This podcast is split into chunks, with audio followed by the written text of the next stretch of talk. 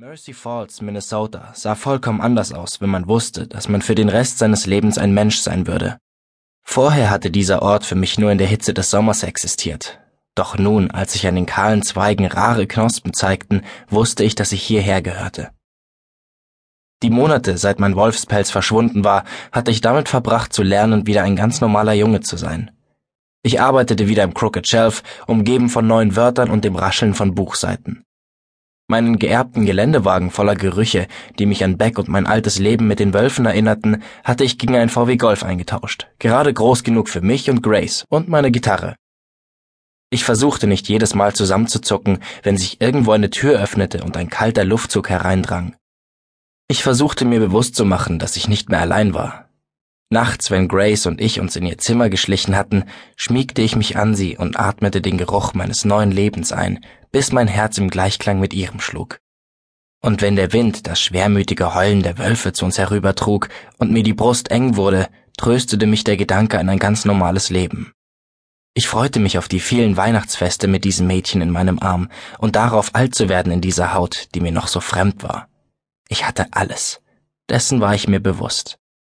Ich hatte mir angewöhnt, meine Gitarre mit in den Buchladen zu nehmen. Das Geschäft lief nicht gut und so vergingen Stunden, ohne dass jemand hörte, wie ich den Bücherregalen meine Lieder vorsang. Das kleine Notizbuch, das Grace mir gekauft hatte, füllte sich nach und nach mit Worten. Jedes neue Datum, das ich an den Kopf einer Seite schreiben konnte, war wie ein Triumph über den schwindenden Winter. Heute war ein Tag wie schon viele andere zuvor. Nasse, morgendlich leere Straßen, die auf die ersten Kunden warteten. Ich sah überrascht auf, als nicht lange nachdem ich den Laden geöffnet hatte, die Tür aufging und jemand hereinkam. Ich lehnte meine Gitarre hinter meinem Hocker an die Wand. Hi Sam, sagte Isabel.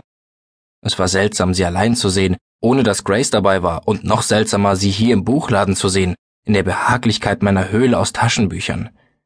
Der Tod ihres Bruders im letzten Winter hatte ihre Stimme härter, ihren Blick kälter werden lassen seit damals, als ich ihr zum ersten Mal begegnet war. Sie sah mich an, ein kritischer, blasierter Blick, unter dem ich mir naiv wie ein Kind vorkam. Wie läuft's?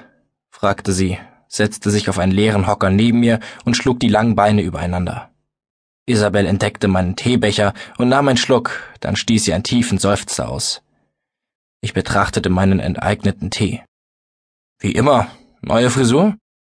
Ihre perfekten blonden Locken waren einem rabiaten Kurzhaarschnitt gewichen, der sie wunderschön und gebrochen aussehen ließ.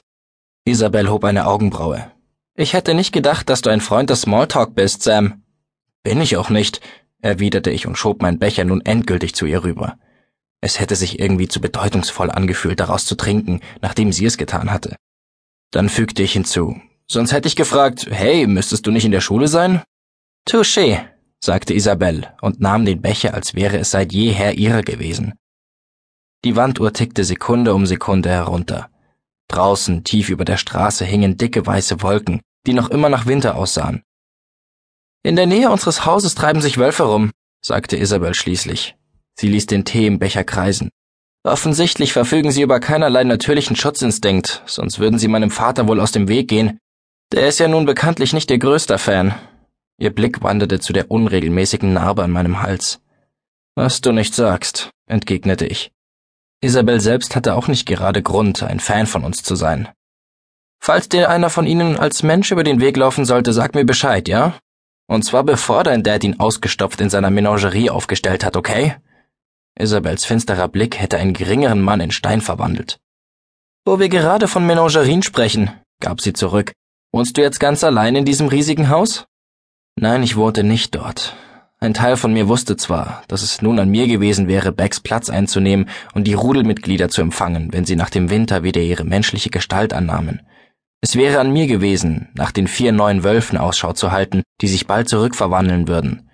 Doch ein anderer Teil von mir hasste die Vorstellung, in diesem Haus herumzugeistern, ohne die geringste Hoffnung, Beck jemals wiederzusehen. Außerdem war das nicht mein Zuhause. Mein Zuhause war Grace. Ja, beantwortete ich Isabels Frage. Lügner, sagte sie mit einem wissenden Lächeln. Grace ist tausendmal besser im Lügen als du. Und jetzt sag mir mal, wo ihr hier die Medizinbücher habt. Guck nicht so überrascht. Ich bin bestimmt nicht zu meinem Vergnügen hier. Das hätte ich auch nicht erwartet, entgegnete ich und deutete in eine Ecke des Ladens. aber mir ist so schnell einfach nichts eingefallen, was du hier wollen könntest.